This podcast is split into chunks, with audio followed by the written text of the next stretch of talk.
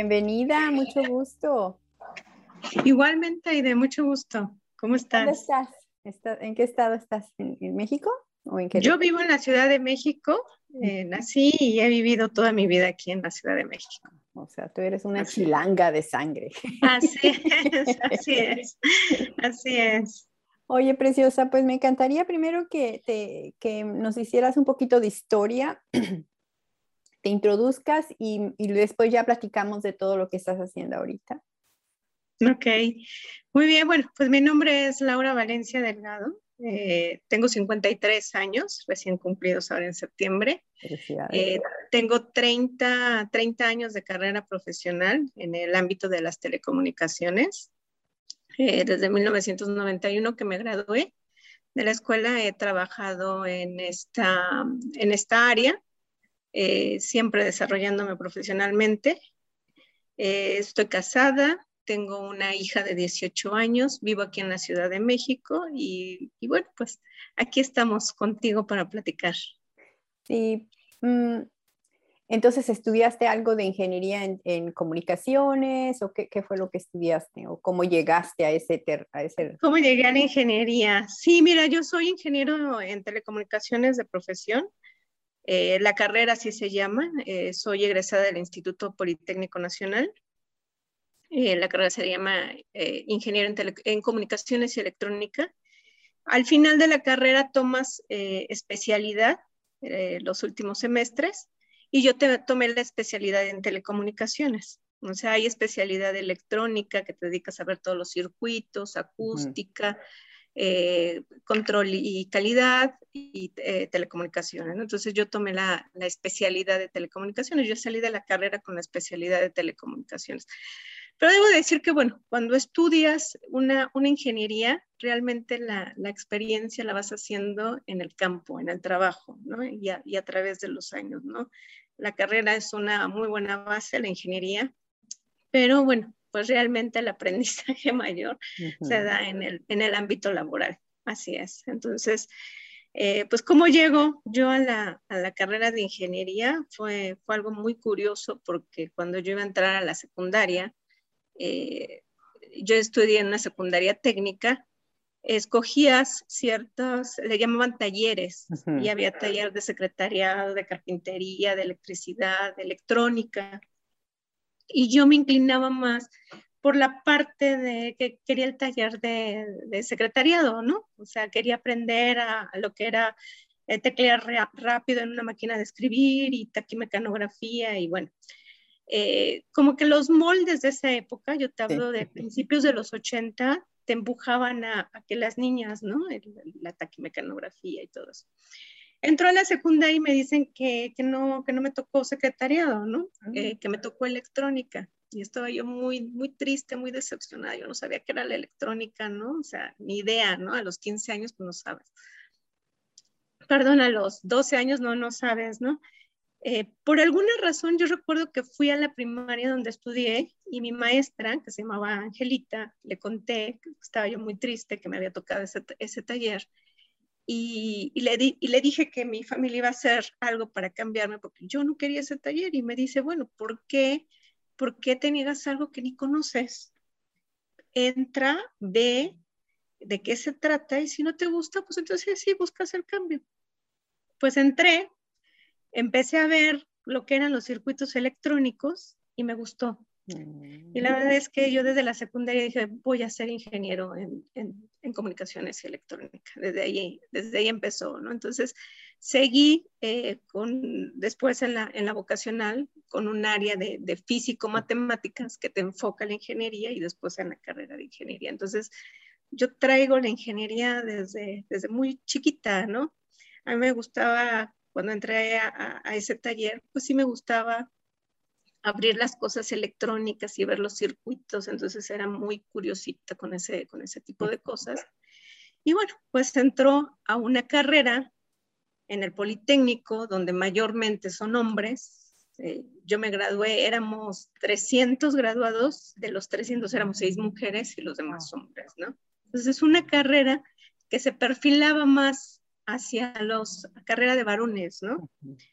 Eh, estando en el primer semestre, recuerdo que un maestro me dijo, pero ¿por qué usted, usted está, está aquí, no? Porque es lo que quiero, es lo que me gusta.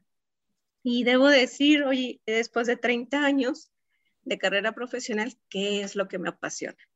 Las telecomunicaciones, la ingeniería, las telecomunicaciones, el diseño, hacer, crear, estar involucrada en este ambiente en el que a través de los años he visto cómo se ha ido transformando la energía y cómo la, la, tecnología, y cómo a través de estos, de estos años, pues nosotros hemos visto más cosas, ¿no? Eh, eh, tecnológicamente hablando. Y he estado yo involucrada, he estado ahí metida en, todo esto. Así es. ¿Qué te parece si, si me haces como una pequeña reseña de cuando empiezas y cómo has visto la trayectoria a lo que estamos ahorita viviendo? Ok, sí, cuando, cuando yo empecé eh, en mi carrera profesional, yo salí en marzo, me gradué en marzo de 1991 y afortunadamente, digo afortunadamente porque, bueno, sabemos que las condiciones del país en la época de los 90 pues, eran un poco eh, inestables, con, con, crisis, etcétera. Eh, yo logro entrar a una empresa de prestigio que en ese momento se llamaba Alcatel, ¿no? Eh, Alcatel, Alcatel Indetel. En aquel entonces el, que operaba toda la red de, telecomunicaciones y hablando de la parte de voz, porque en aquel entonces las telecomunicaciones no eran como lo, que conocemos hoy, pues era Telmex y había dos grandes compañías que le eh, proveían eh, infraestructura Telmex para poder dar los servicios de voz, ¿no? Entonces, una era Alcatel y otra era Ericsson y bueno, pues los que egresábamos era era eh, algo así como, ah, qué padre, ¿no? Logré entrar a esa compañía. Entonces entré a, Alcatel, entré a Alcatel a ver toda la parte de, de, voz, a conocer, a, ahí aprendí. Estuve de inicio, nos tuvieron a un grupo de, de jóvenes egresados en, en entrenamiento, en, este, en capacitación, varios meses para conocer los sistemas eh, que, que permitían que, las redes de voz existieran, ¿no? Eh, en aquel entonces, y entonces el jefe que yo tenía, el, ingeniero Marco Antonio Sánchez, me empieza a involucrar en la parte de, de, datos, de redes de datos, y es como yo empiezo a entrar a las redes de datos por ahí del, del 95, a conocer la tecnología, cómo se manejaban, cómo se diseñaban etcétera.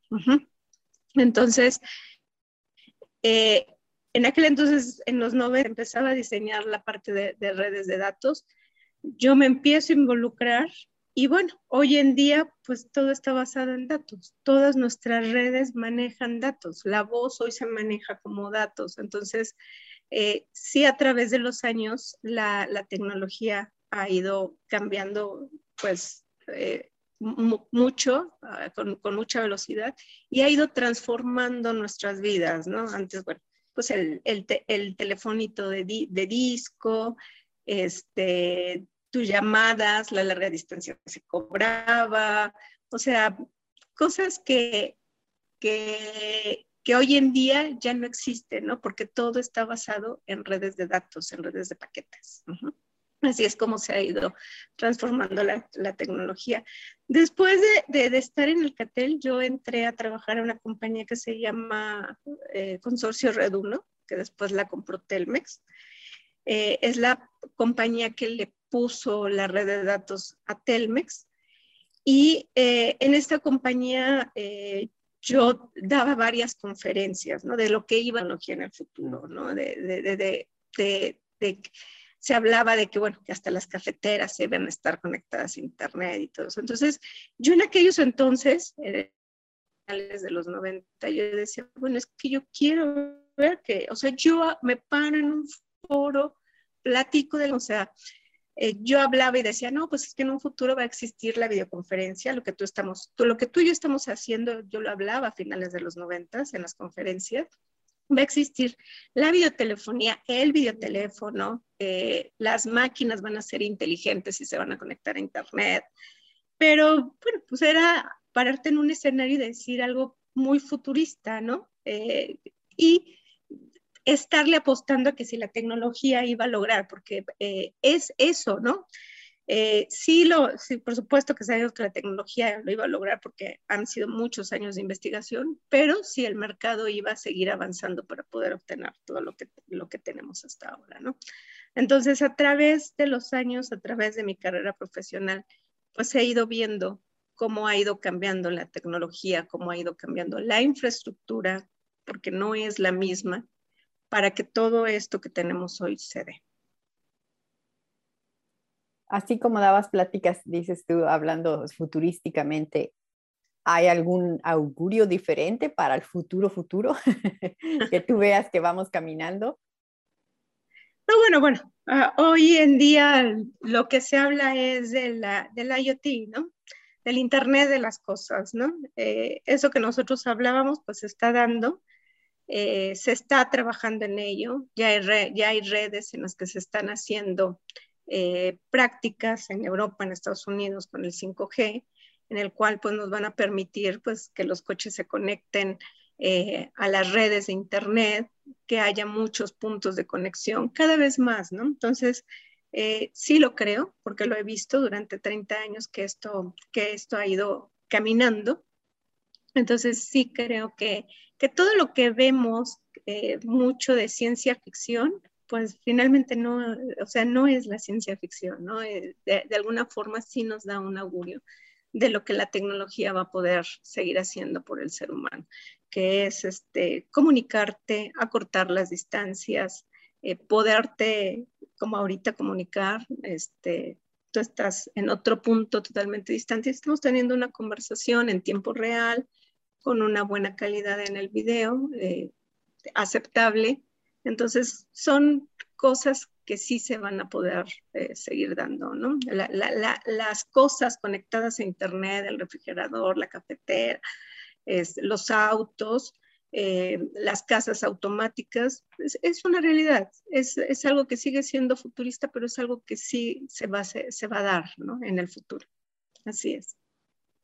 ¿Tú, tú como personalmente, cómo ves esto de, de que hay gente, ya ves, en contra de las máquinas, de que nos van a venir a, hacer un lado o a que a lo mejor, ya ves, como tú lo dices en las películas, dices, no, es que las máquinas van a empezar a destruir al ser humano. Tú, tú que has estado tantos años en esto, ¿lo ves una posibilidad o talmente estamos o están las personas, no tienen ni idea?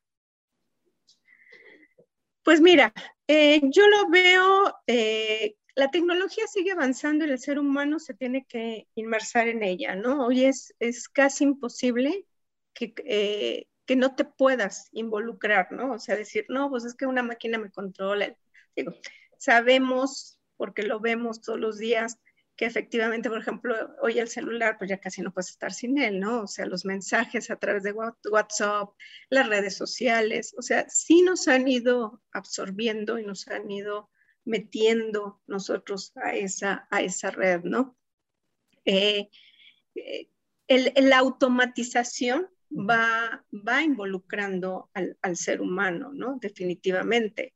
Eh, creo que así como ahorita estamos viviendo una crisis en cuanto al calentamiento global, en algún momento pues el ser humano también se tendrá que dar cuenta sobre qué tan beneficioso para el ser humano es la, la tecnología eh, en la cual pues eh, pueda llegar a un punto de disrupción en el que continuamos o, hasta aquí lo dejamos, ¿no? Ya, ya es suficiente y con esto pues nos basta para seguir conservándonos bien con la tecnología como, como humanidad y estar en, el confort de la tecnología. Alguien comentaba de mis invitados, me dice, curioso que ahora este, eh, vivimos y nos han estado queriendo separar, o sea, que vivamos una vida individualista, pero del otro lado estamos más conectados que nunca. Entonces es, eh, como tú lo dices, es cuestión de poder realizar, oye, ya estoy conectada o no estoy conectada, porque sí, efectivamente, como tú dices, ya vivimos inmersos, o sea, y, y nos salimos del momento presente, siempre estamos ella es una adicción totalmente, no, nos la cambiaron de una forma u otra y, estamos totalmente adictos al celular. Si, si, hasta cuando vas de un cuarto a otro, si no lo traes, sientes como que no, algo, alguien me puede llamar cuando antes el teléfono estaba hasta la sala y si llamaban, pues allá ibas corriendo y llamaban y llamaban, pero se nos hace que ¡ah! nos vamos a perder algo importante, ¿no? Mira, yo le llamo el, tema del, celular, el tema de las redes, el tema de todo esto que nos ayuda, sí nos ayuda a la comunicación, sí nos ayuda al trabajo, pero yo le llamo la nueva esclavitud, ¿no? O sea, antes, eh, en, los siglos pasados, eh, a los esclavos los tenían trabajando 24 horas, no los dejaban dormir, etcétera, ¿no?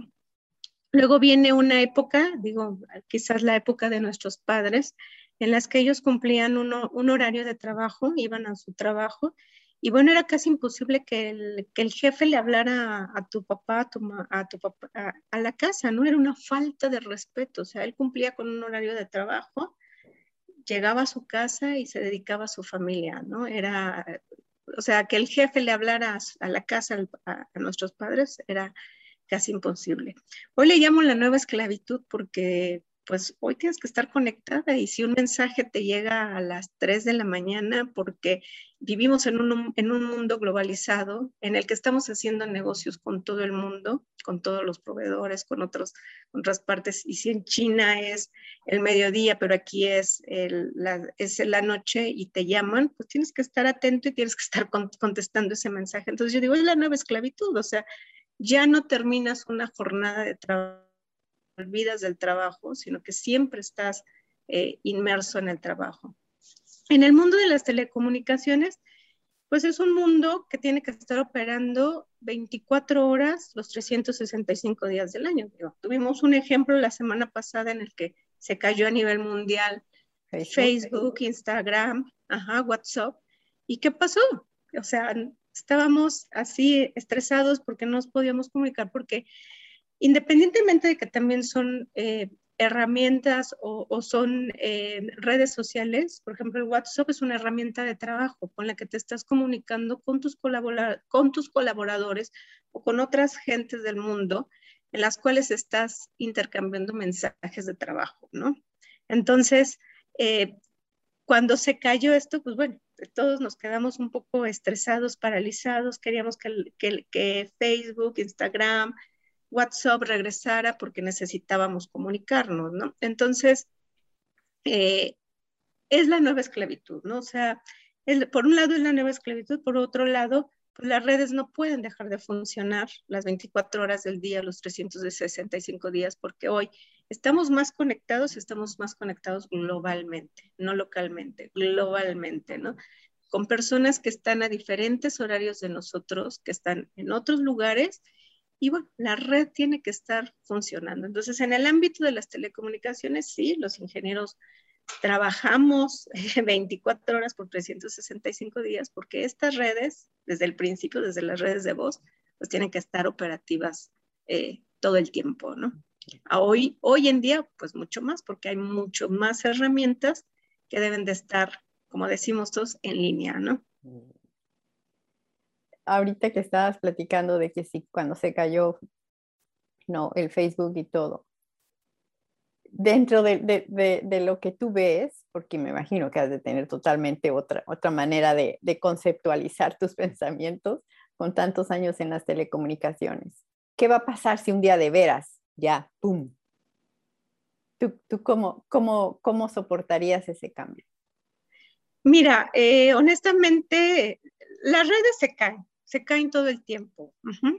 esto que pasó la semana pasada, bueno, fue un tema de configuraciones, fue un tema ahí local eh, de, de ¿no?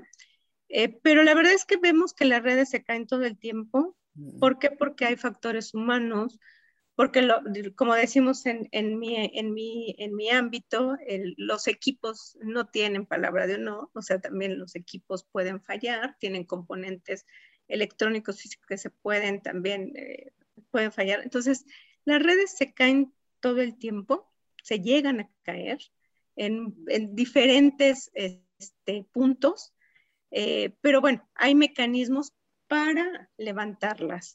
Eh, yo sí te diría, es muy improbable que en el futuro todo se llegue a caer y, ya, ya no exista nada, ¿no? Mm. Eh, hay mucha, mucho, eh, mucha infraestructura en todos los países del mundo. Algunos tienen más, por supuesto, otros menos, pero la infraestructura la hay, ¿no? Y, los países y, algunas ciudades importantes, eh, aún de los países, digamos, todavía que, pudieran estar menos desarrollados, tienen cierto grado de comunicación. Entonces, eh, y, precisamente en, la ingeniería se trabaja constantemente para que las redes tengan lo que le llamamos mayor disponibilidad. Eh, hay gente que está al cuidado de que Puede haber, puede haber fallas, pues por supuesto que sí, fallas de los equipos, se puede cortar la red de fibra óptica, se puede caer una torre de telecomunicaciones y lo hemos visto en, en eventos eh, en los que en ciudades donde hay huracanes, aquí en la Ciudad de México donde ha habido terremotos, efectivamente cuando existen esas catástrofes, las redes se caen. Pero hay gente ahora sí que hay, hay, gente, habemos gente en, el mundo de, las telecomunicaciones que estamos detrás de eso para que se levante otra vez. Entonces, es muy improbable que, que, se llegue a caer toda la red mundial y que un día nos quedemos sin nada, ¿no? Porque cada día se trabaja efectivamente para que las redes tengan mayor disponibilidad y estén activas todo el tiempo mm. en todas partes del mundo. Interesante. Es como los los que trabajan en, en, en, electricidad, ¿no? Ellos siempre están pendientes y hay un equipo en el que, oye, hoy se avecina unas tormentas, ya están casi, casi prácticamente en puntos claves donde ellos saben que en un momento dado pudiese pasar algo para que regenerar y volver a conectar y como tú dices, 24/7, 365.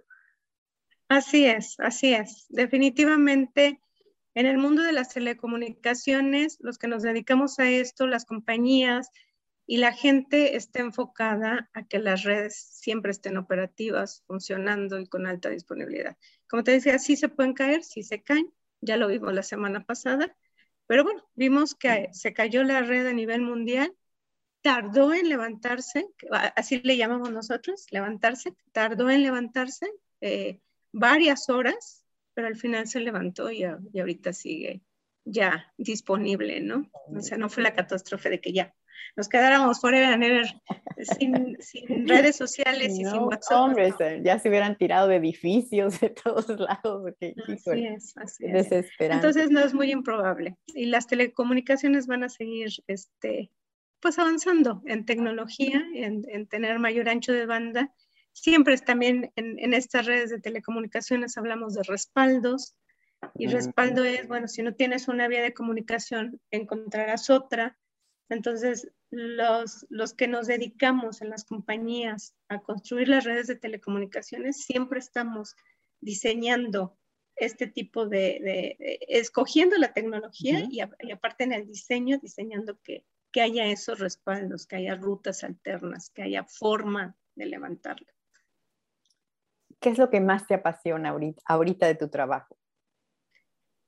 Pues ver, ver precisamente cómo, cómo ha avanzado la tecnología, eh, poder verte eh, a través de una plataforma que se llama Zoom, saber que tenemos una variedad de, opciones para escoger, eh, que me apasiona que todavía puedo seguir trabajando en esto me siento una mujer sumamente afortunada porque estudié una carrera y he trabajado durante 30 años en esta carrera y cada vez con el paso del tiempo, pues eh, es, es, tu hijito, ¿no? O sea, esta carrera, este mundo es un hijo que, que tú ves y que vas viendo crecer, que vas viendo lo que se va, lo que va logrando, ¿no? Entonces, eso me, me apasiona, me apasiona es poder seguir eh, trabajando en este ámbito y, y bueno, pues seguir viendo cómo, cómo siguen avanzando eh, las redes de telecomunicaciones. Así es. Me apasiona mucho, ¿eh? soy una afortunada en este ámbito. Se nota que... Yo digo, porque estudié lo que me gustaba y hago profesionalmente lo que me gusta. Dentro de tu larga carrera dentro de las telecomunicaciones, ¿hubo algún momento en el que te cuestionaste por qué estabas haciendo lo que estabas haciendo y o siempre ha sido ese, esa seguridad de que estabas en el perfecto trabajo o en la perfecta carrera? Sí, siempre he tenido esa seguridad. Sí, eh, afortunadamente no, no me he cuestionado sobre el que escogí algo, algo diferente. Eh, debo decir que en algún momento intenté hacer otra cosa. Mm. Eh, como te comentaba, soy eh, mamá de una jovencita de 18 años. Entonces, en algún momento pensé que dedicándome a otra cosa podría dedicarle más tiempo a ella. Y tuve un proyecto eh, compré una franquicia para ponerla a operar y estuve pues tratando de, hacerlo, pero ahí también me di cuenta que no era lo mío, ¿no? O sea, que, que, no era lo que me gustaba, lo que me apasionaba, en lo que yo tenía conocimiento, porque es importante tener conocimiento para hacer muchas cosas y para que las cosas también eh, puedan tener eh, éxito. Entonces, me retiré de, ese proyecto. Y lo curioso es que en este, en este mundo me han llamado, ¿no? Me han invitado a los proyectos. O sea, eh, yo estaba en el otro proyecto y me seguían llamando y me seguían llamando. Y entonces tú sientes, sientes ese llamado, sientes esa atracción a irte a lo que, a lo que te gusta, a lo que ya conoces, a moverte como pez en el agua, ¿no? A diferencia de, digo, fue un proyecto que me dejó mucha experiencia, de todo se aprende, eh, me dejó experiencia, me dejó mayor conocimiento, pero no era el mundo en el que yo eh, me había desarrollado por veintitantos años, entonces era empezar a picar piedra, no, no, no tengo problema, pero eh, me llamaba más el mundo de, la, de las y me ha llamado, ¿no? entonces ahí fue cuando, cuando digo, no me cuestioné, más bien tuve el momento en el que quise dedicarle, pensé que con ese proyecto podía dedicarle más tiempo a mi hija, eh, tener más tiempo para mí eh, eh, familiarmente, porque sí, este mundo es un mundo absorbente. yo he tenido que viajar bastante, estar en lugares, aunque yo vivo aquí en la Ciudad de México durante estos 30 años, eh, viví un tiempo en Estados Unidos, en Reston, Virginia. Eh, después también estuve dos años viajando constantemente a Latinoamérica. Eh, viajaba en otras empresas, tenía que estar en Monterrey, en Guadalajara, en Estados Unidos. Entonces, toda mi vida en este mundo ha sido viajes, viajes, viajes, viajes, viajes, viajes, viajes. Entonces, sí paso mucho tiempo fuera de casa. Eh, sí, eh, eh, muchas, hay que estar muchas veces en la noche pegada a la computadora haciendo cosas, entonces sí te separas una parte de esa, de, de, de, tu familia, ¿no? De la parte familiar de, mi hija, de mi esposo, pero bueno, este, ya es así, ¿no? O sea, me apasiona, me gusta, y yo te podría decir, no, no, no es algo que yo diría, no, ya, ya me, deshago y veo otras cosas, porque ya lo probé y otra vez me llamó, me jaló y, regresé, regresé al mundo y, sigo en este mundo, ¿no? Fue un periodo de tiempo muy, muy corto, pero bueno, lo intenté, me di cuenta que no era lo mío, que lo mío es esto y, aquí estoy, aquí sigo. Ahorita, si puedes compartir en qué estás trabajando, en qué proyecto o, o para que más o menos visualicemos qué haces en tu día a día. Mm, revisar planos, no, no sé, y tú, tú, tú dime. Sí, mira, actualmente estoy en una, compañía llamada 4Com. Es una compañía queretana, eh, joven, eh, y bueno, a mí me invitan a 4Com hace cuatro años a trabajar en este proyecto de una compañía joven, de una compañía que empieza a desplegar mucha red de fibra óptica para poder proporcionar servicios en, Querétaro. Me gusta el proyecto y, eh, empiezo como consultora. Eh, después de, ya algunos años, eh, empiezo a trabajar también como consultora y empiezo, varias compañías me llaman y empiezo a hacer ahí algunos trabajos de consultoría. empiezo como consultor en esta compañía y empiezo a involucrarme cada vez más y más y más y más y más hasta que al final, este, pues ya me quedo eh, el, el CEO y, dueño de esta compañía me invita a quedarme ya definitivamente. Yo trabajaba, también hacía trabajos para otras, me dice, no, ya, ya, ya, ya no quiero, quiero que estés tú aquí conmigo. Y actualmente me, desempeño el nombre, el, el, título nobiliario se llama Carrier Relations Manager, o sea, es la relación con otros carriers. Como te comentaba, eh, actualmente ya hay varias compañías de telecomunicaciones en nuestro país y en el mundo. Entonces, tenemos que tener contacto con todas porque no todas pueden cubrir todas las áreas, ¿no? Digo, hay uno que es el, el preponderante que pues sí cubre la mayor parte del territorio nacional, que es Telmex, pero han venido naciendo compañías en, los, en la última década, compañías jóvenes, eh, que han, le han apostado a desarrollar infraestructura, redes para brindar servicios y una de ellas es 4Com, ¿no? Entonces, eh, me uno a este proyecto. Eh, durante mis 30 años, pues yo he estado con varios, lo que le llamamos carriers aquí en México, y carriers son Telmex, Usacell, eh, Saxtel, eh, Metrocarrier, todos ellos le llamamos en este, en este argot de las telecomunicaciones, le llamamos carriers. Como yo ya a través de los años siempre he tenido relación con, con todos ellos, pues los conozco. este, este mundo de las telecomunicaciones también es un mundo pequeño. Entonces, aunque yo he estado en varias compañías, los que están en otras me conocen y entonces las relaciones se hacen más fáciles. Eh, ¿qué, hago yo en mi día a día? Bueno, pues estar eh, eh, con los demás carriers viendo de la infraestructura que tiene 4Com, ¿qué, les puede servir a los, a los demás carriers? Porque no todos pueden poner la infraestructura por el, por el mismo camino que tú, ¿no? A, veces los otros la ponen por un lado, nosotros por otro, y entonces las redes se complementan, ¿no? Em, existe competencia al final en la oferta, pero ya interiormente entre los carriers nos hablamos y decimos, bueno, a ver, ¿tú qué tienes? ¿Tú tienes red en esta área, digamos, en, en el municipio de Colón, en Querétaro? No, pues que sí, yo la tengo. ¿Por dónde la tienes? Ah, no, pues yo la tengo corre de, esta, de esta avenida a esta otra. Ah, no, fíjate que yo no tengo. Eh, ¿Me puedes vender? Claro que sí. Entonces, vamos a complementar. La oferta no nada más es hacia el usuario final. La oferta de servicios también se da en términos de infraestructura, y infraestructura llamamos fibra óptica, llamamos torres de telecomunicaciones, llamamos radio, todo lo que se necesita para operar una red de telecomunicaciones se le llama infraestructura.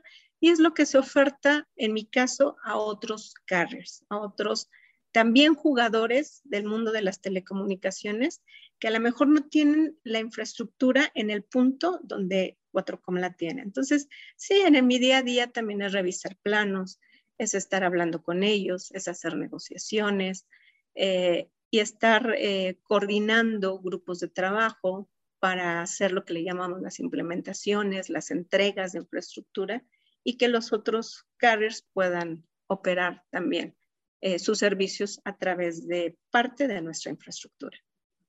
Entonces, ah, la compañía 4, que, donde estás trabajando ahorita tú, son, tienen también ingenieros que van a, y van y abren camino para meter la fibra óptica, todo, todo, todo ese tipo de cosas. Todo lo tenemos. Tenemos ingenieros que operan algo que le llamamos un NOC, Network Operation Center, que lo operan 24 por 7, que es, eh, como te comentaba, ellos están revisando eh, que las redes, eh, cómo están funcionando, si hay cortes de fibra, si hay caídas de equipos, eh, hay ingenieros que efectivamente les llamamos nosotros cuadrillas, que andan por las calles eh, eh, con las camionetas, subiéndose a los postes, a, lo que le llamamos tender fibra óptica, o, como dices tú, abriendo, haciendo lo que le llamamos canalizaciones para meter ductos de fibra óptica y la fibra óptica tenemos ingenieros que están en sitios construyendo torres de telecomunicaciones, que se suben a estas torres y montan los radios para poder establecer enlaces eh, inalámbricos entre dos puntos. Por ejemplo, eh, en, este, en este tipo de, cuestiones, Nosotros como 4Com también damos eh, servicio a comunidades en la Sierra Gorda de Querétaro. Entonces, a esas comunidades, como le llamamos Sierra Gorda, pues estamos hablando de, montañas, subes, bajas. Entonces, ahí es un poco más difícil poder eh, poner infraestructura de fibra óptica y se hace a través de las torres de telecomunicaciones. Entonces, tenemos a los ingenieros que han puesto estas torres y que dan servicio eh, de Internet a comunidades en la Sierra Gorda de Querétaro. Entonces sí tenemos muchos ingenieros que, eh, que en campo, le llamamos en campo, están trabajando para que eh, en este caso las comunidades de la Sierra Gorda de, Querétaro tengan Internet y para que, bueno, algunos otros puntos dentro de Querétaro pues también tengan Internet. Eh, principalmente Cuatrocom nace en Querétaro, pero actualmente nosotros también eh, hemos, le, llamamos desplegado, hemos desplegado red en la Riviera Maya y estamos desplegando red en, en la península de Yucatán y también hemos desplegado red en el Estado de México. Así es. Wow. ¿Cuántas personas trabajan para, para tu compañía? Eh, somos aproximadamente como 150 personas trabajando para, para esta compañía 4Com.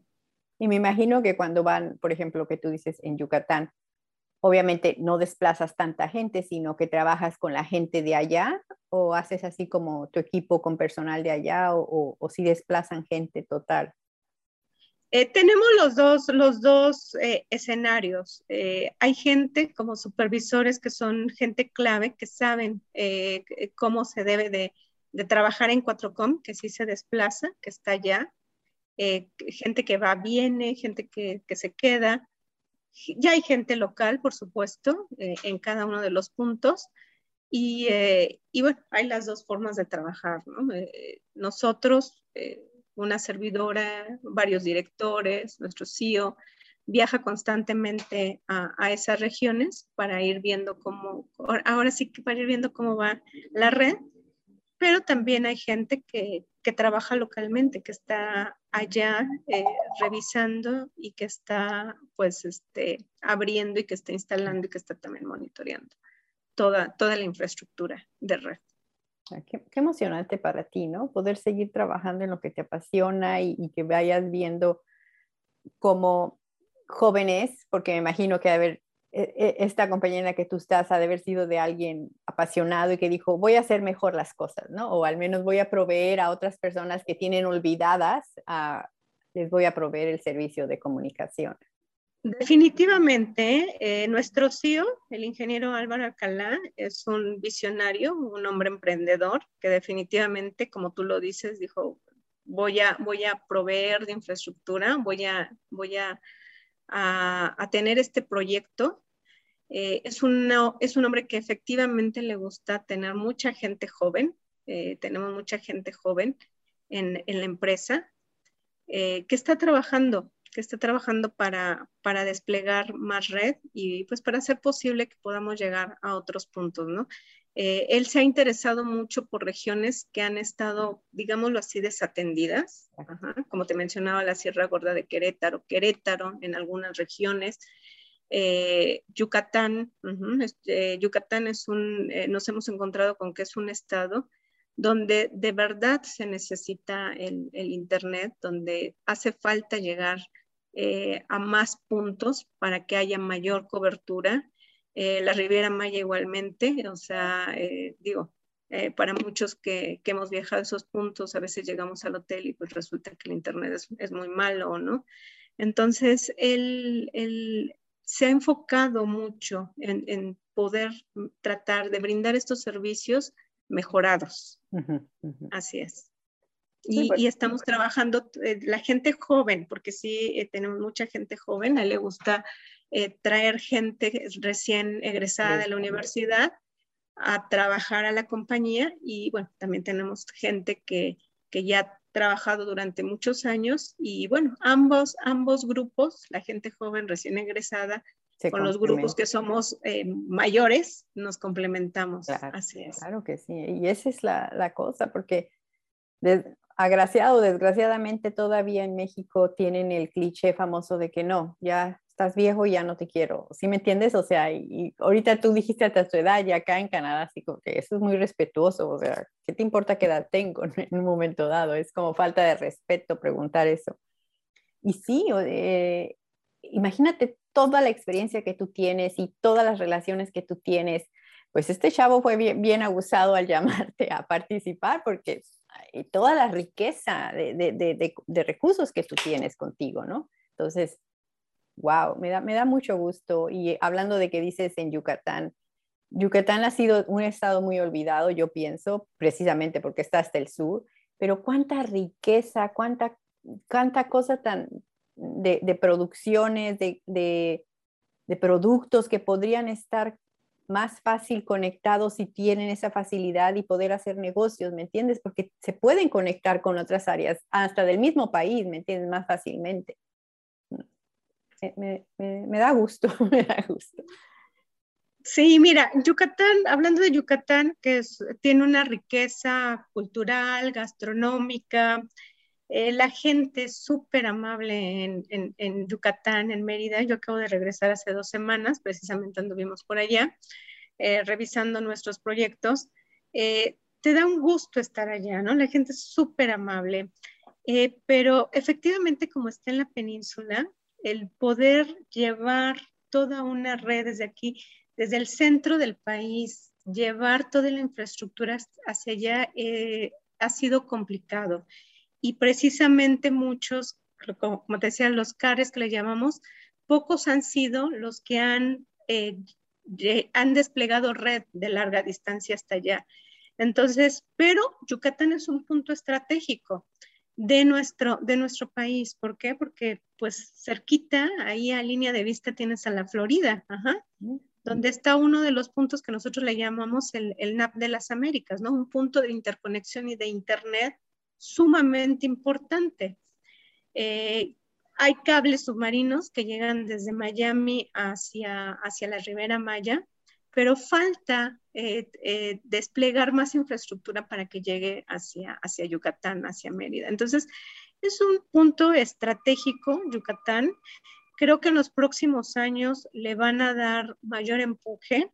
Digo, hay compañías, eh, compañías como la de Elon Musk, que está llegando ahí a, situarse en Yucatán, eh, Puerto Progreso le van a hacer eh, mayores ampliaciones para que sea un puerto donde puedan llegar todavía mayores eh, embarcaciones. cruceros, barcos, etcétera. Le van a dar un empuje y, lo que yo te digo es que Yucatán en los próximos cinco, de 5 a 10 años va a ser un punto estratégico del país. Se va a desarrollar y es por eso que también nosotros apostaron ustedes para allá. Estamos apostando por, desplegar infraestructura en, eh, eh, la península de Yucatán, digo, lo vemos como un todo, no, no es como el estado, hablamos del estado de, de, Yucatán, pero también hablamos del estado de Quintana Roo en conjunto.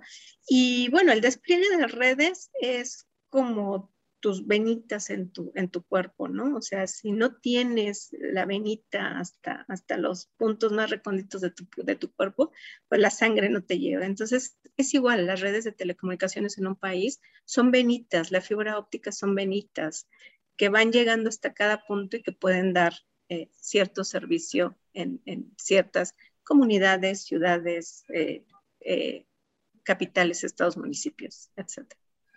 Sí. Qué gusto me da escuchar eso, la verdad, porque yo siempre apuesto a México.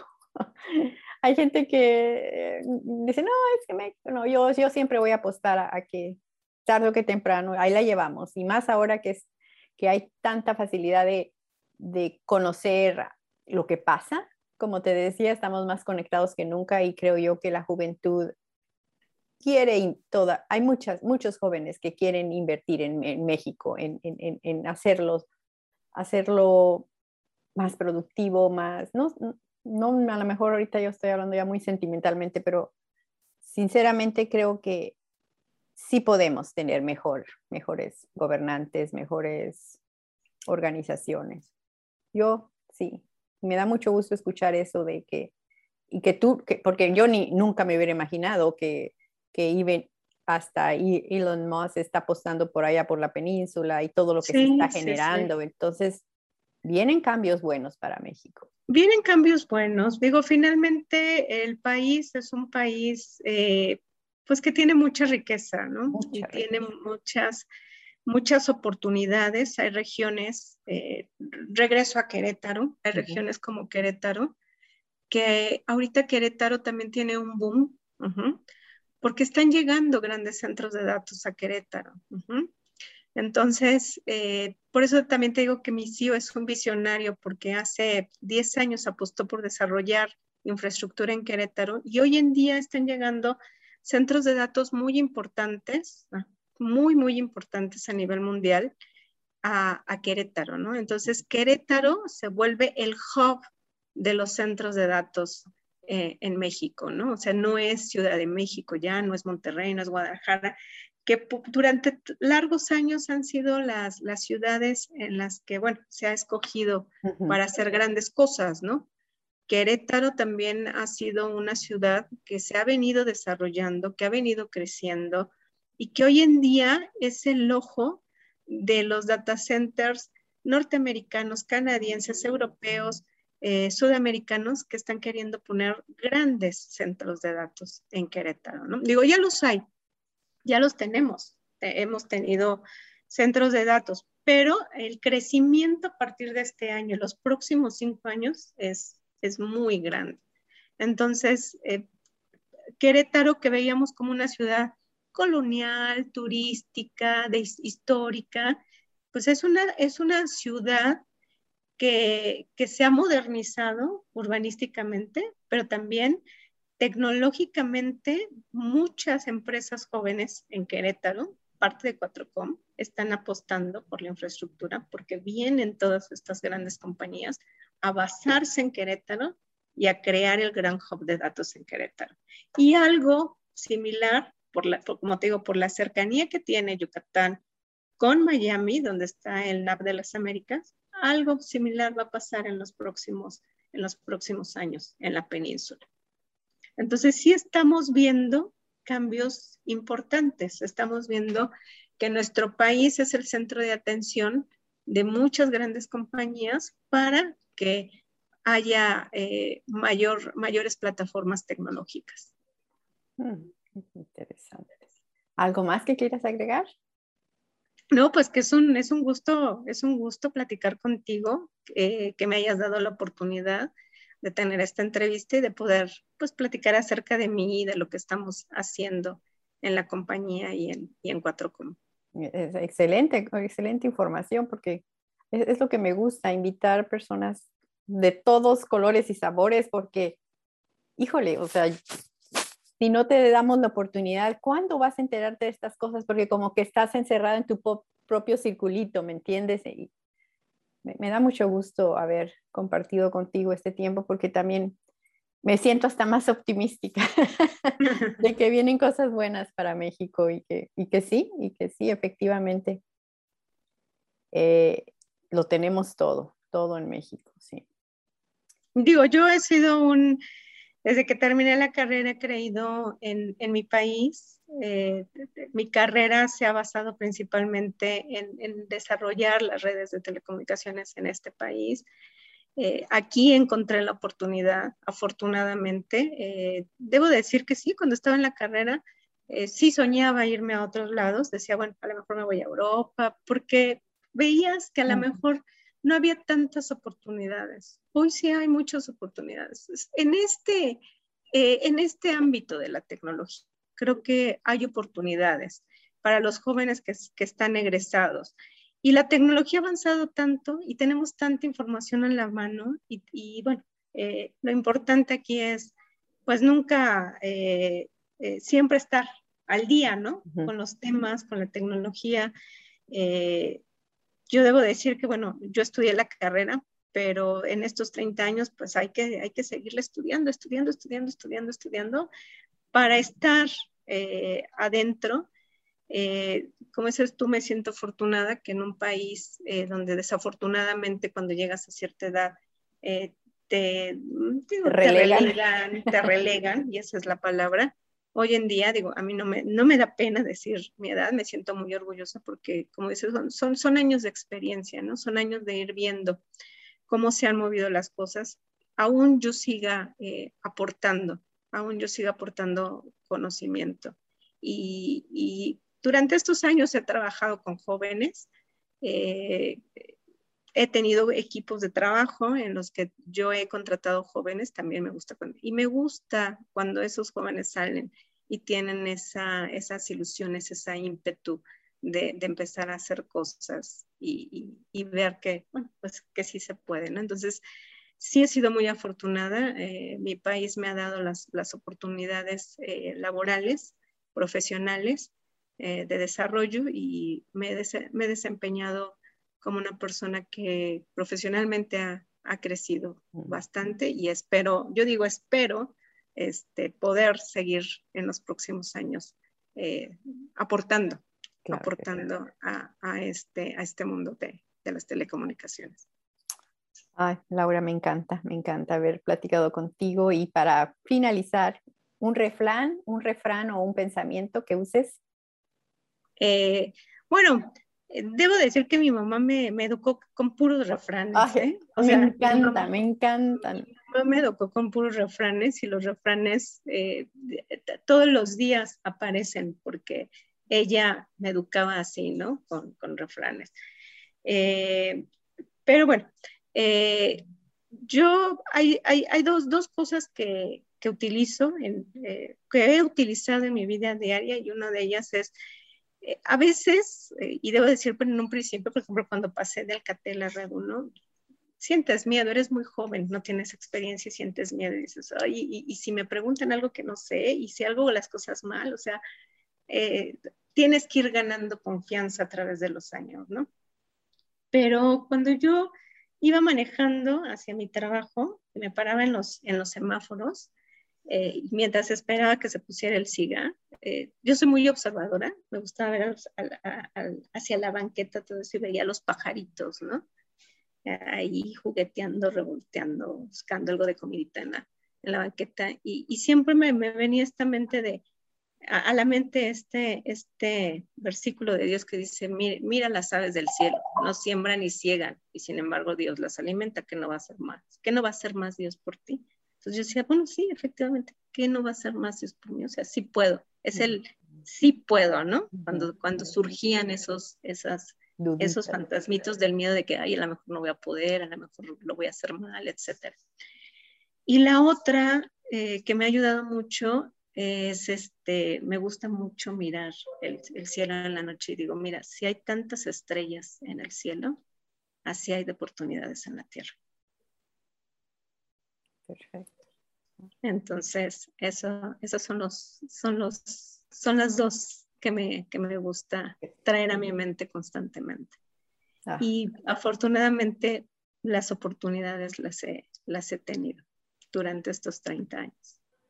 Pues te felicito, Laura, la verdad, que, que sigas aportando porque eres una persona con mucho conocimiento y, y se te nota esa pasión. Y cuando uno tiene pasión, las cosas como tú dices, cuando intentaste irte por a lo de las franquicias, pues es como está, haber estado queriendo nadar en contracorriente cuando solito ya estaba, cuando podías hacerlo tan fácil en, en, tu, en, tu, campo.